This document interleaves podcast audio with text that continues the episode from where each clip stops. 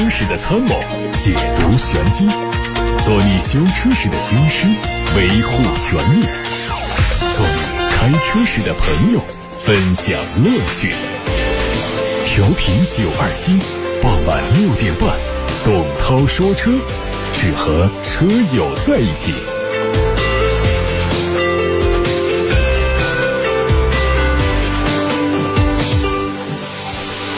各位晚上好，我是董涛，欢迎听直播。在节目当中，大家可以把选车用车的问题发到直播间八六八六六六六六，正在开通热线，还有董涛说车的微信公众号，可以图文留言。看新闻，全新宝马五系的路试照片已经第一次曝光。从谍照看到，前脸好像更换了更大尺寸的进气格栅，还有更加纤细的大灯以及专属的运动套装。另外，还将拥有和全新宝马二系酷配相似的隐藏式门把手。外媒说，这个车极可能是最后一次配备内燃机的五系，也是第一款采用纯电动的五系。鉴于宝马五系已经在去年做过改款，估计全新车型会在2023年或者是2024年推出。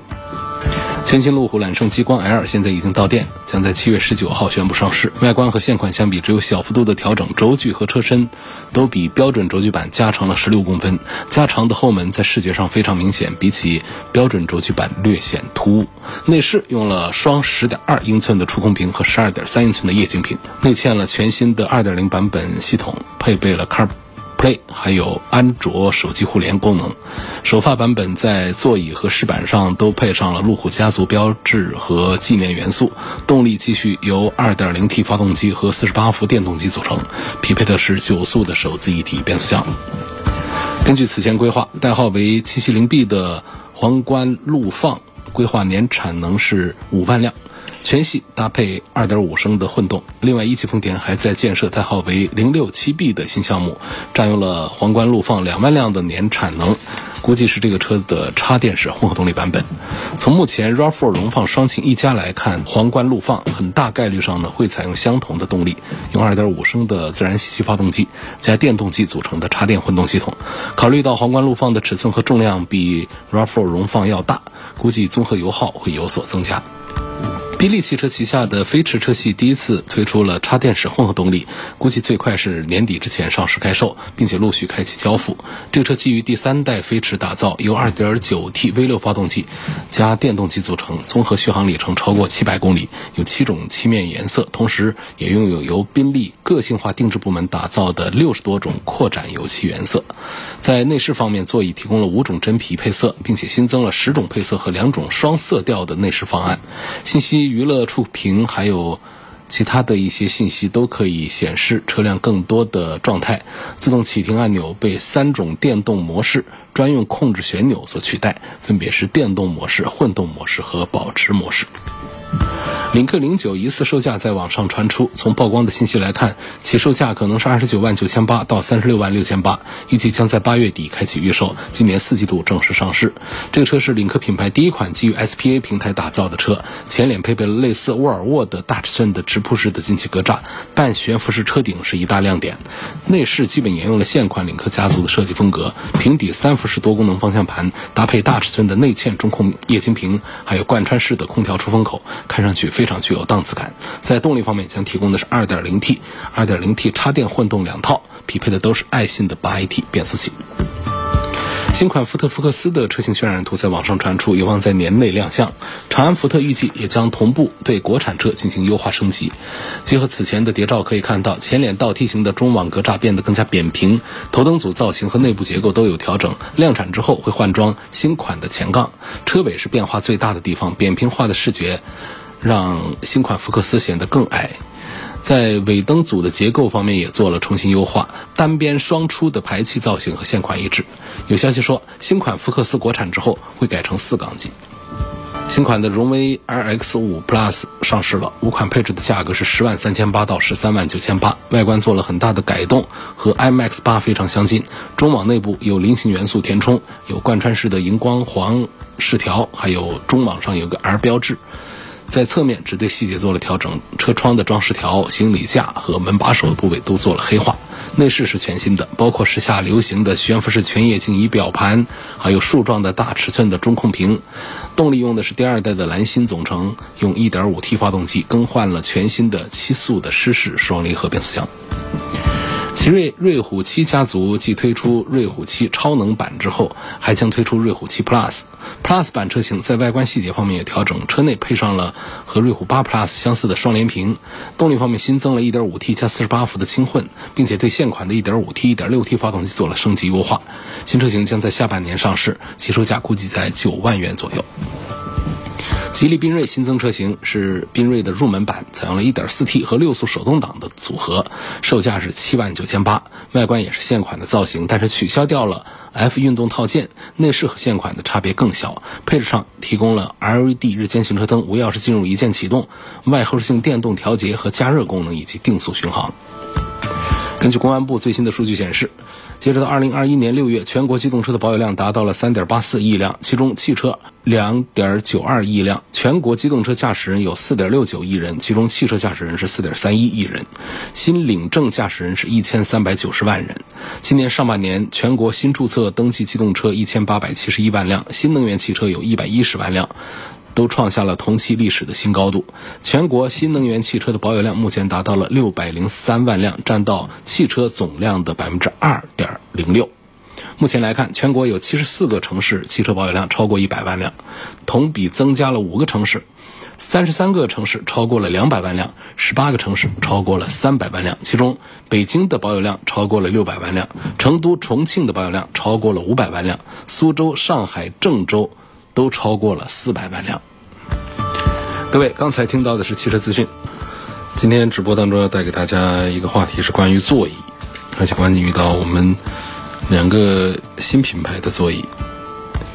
首先呢，是今天我看到有朋友在“董涛说车”的全媒体的后台提问，关于理想汽车发现座椅里面有什么水银汞这种物质。然后呢，理想汽车呢在六号的深夜通过它的官方微博发布了一个声明。这个其实这个七月六号的深夜呢，应该是指的七月六号的凌晨，说七月六号当天会把用户座椅上的物质啊送到专业的检测机构进行检测确认这个物质，然后理想汽车呢也会要求。并且陪同用户一起向当地的公安机关报案，并且会协助公安机关来调查事情的真相。理想汽车重申，他们的零部件在生产制造所有的环节对于汞的使用和采购都是为零的。造一辆智能电动车，理想汽车不会使用，也没有任何必要来使用汞这种物质。如果在你的车上发现有汞的存在的话呢？那一定是外部行为所造成的。它的声明呢分成了三个部分啊。第一呢，就是说理想汽车的所有生产环节都没有采购它。第二呢，说汞的特性是在高温下容易挥发，用户呢还能看到液态的汞，必然是相对较短的时间内产生的遗留。对于汞的特性和作用呢，建议大家网络查阅一下百度百科等等。第三呢，汞是具备剧毒特性的，要么是使用环节含有汞的外部物质破损或者是洒落，要么就存在外部投毒的犯罪嫌疑。那说到这儿的话，大家应该能够知道一些情况了，就是我们用户投诉认为这是汽车生产制造的环节出现的水银物质，但是理想汽车讲呢，水银在高温下是容易挥发的。你如果在车上还能看到液态的水银的话，他不认为这是在生产制造环节。现在天气这么热，早就已经挥发。如果还能看到液态的水银，那么应该是外部物品的破损或者是洒落，要么就是投毒。总之呢，理想汽车认为这事儿跟他没有关系。这是关于理想汽车座椅上发现水银的一个事情。其实呢，这两天呢还不仅仅是这一个事儿，还有理想的座椅的舒适性。呃，也叫人机工程学，尤其扯到了未来汽车，说的更多一些。因为说实话呀，未来汽车从刚推出来 ES 八的时候，我试驾它，我就对它座椅也是提出质疑，尤其是后排的座椅，坐垫短，不光短，它的角度都坐的怎么都不舒服。后来量产的时候呢，好像做了一点改进，但是区别也不大。这么些年呢，其实理想汽车、蔚来汽车他们在经营发展上都还算是顺风顺水啊。但是呢，这两天突然同时遇到了麻烦，就是有数据显示啊，蔚来和理想车主认为他们所买的车辆的座椅舒适性差，长时间驾驶呢腰啊会疼，甚至已经引发了一些腰部的病变，质疑蔚来和理想旗下的车型座椅存在设计的缺陷。听节目的人当中，一定这时候有正开着坐着理想和未来汽车的人，能不能大家公正的说一下？未来和理想的车的座椅到底坐的舒服不舒服？通过八六八六六六六六打通之后留言告诉我，或者通过董涛说车的微信公众号告诉我。有统计显示啊，现在网络上受理的未来和理想旗下的车型座椅投诉超过了五十件，未来的多一点，有三十多件，涵盖了它的 ES 八、ES 六还有 EC 六，理想呢是十几宗，全部是来自于理想 ONE。一些未来车主反馈说，未来的座椅存在严重的设计缺陷，不符合人体工程学设计。主驾驶座椅坐垫前翘后低，呈现二十二度的角度，而且没有办法继续进行调节。大家想象一下，这个表述是什么意思呢？就是我们汽车的正副驾驶座椅啊，如果是完全坐垫部分是水平的，显然是坐的会不舒服的。如果说前面比较低，坐垫的后半部比较高的话，那是坐不稳的，会往前溜，尤其是有减速的时候，那就人很容易往前溜，那是更不舒服。稍微舒服一点，大家观察一下，我们的座椅一定是坐垫的前面稍高一点，后面稍低一点，这样人坐在上面呢才会把人兜住。但是说这个前面高一点，后面低一点是高多少、低多少，是有一个大概的人机工程学的一个角度的。那么现在呢？车主们就测试发现呢，主驾驶座椅的坐垫前翘后低，呈现了二十二度，意思是这个角度太大了，前面翘太高了，而且没有办法进行调节，这样坐在上面呢，人就会觉得累不舒服。另外呢，还反映说他头枕呢往前凸的太严重，颈背呢完全悬空，腰部也缺少支撑。导致坐姿的受力承重点呢，只能是靠严重下陷的尾椎来承担，身体紧缩着，腰部和颈部啊都很痛苦。说的已经很具体了。投诉的车主都表示，长时间驾驶会产生腰酸背痛，还有脖子疼等情况。有个别车主甚至已经出现了腰椎间盘突出的病症。另外呢，有车主认为，之所以出现这种情况，是因为未来在设计座椅的时候，只考虑到了在碰撞测试当中拿高分，而忽视了人体工程学的设计。那么，跟未来投诉车主的遭遇类似，座椅的舒适性问题同样也困扰了一些理想 ONE 的车主。有理想 ONE 的车主向媒体反映啊，说理想 ONE 的座椅啊坐垫偏硬，座椅靠背的支撑性和包裹性不足，导致开车的时间稍长一点就会腰酸背痛。有很多车主已经因为腰椎和颈椎的问题到医院就诊。好，就说到这儿呢，我们正在开未来的车主，正在开理想的车主，能不能现在跟我们互动一下，发表一下您的中肯的看法？未来和理想的旗下车型的座椅的舒适性到底怎么样？有没有腰酸背痛的情况？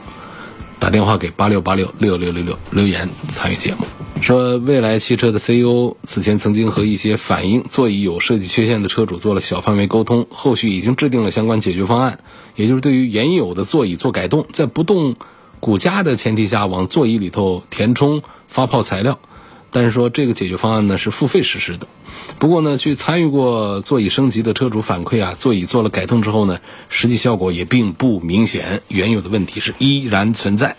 而对于理想 ONE 来说呢，厂家目前对于座椅的问题呢，同样是采用付费升级的方式。但是，一些理想 ONE 的车主反馈，厂家在最新的2021款车型当中就已经对座椅做了升级，而对于老车主却采用了付费升级的方式。一些车主质疑说，在明知道座椅有严重问题的情况下，厂家却让车主为他买单，这种做法漠视了车主的健康和安全。座椅在汽车内外饰设计当中的重要性啊，其实是非常强大的。大家不要简单的把它理解为一个板凳或者叫一个沙发。那么在座椅的设计要求技术标准当中呢，它的安全性其实是排在首位的，舒适性要求是排在第二位的。这个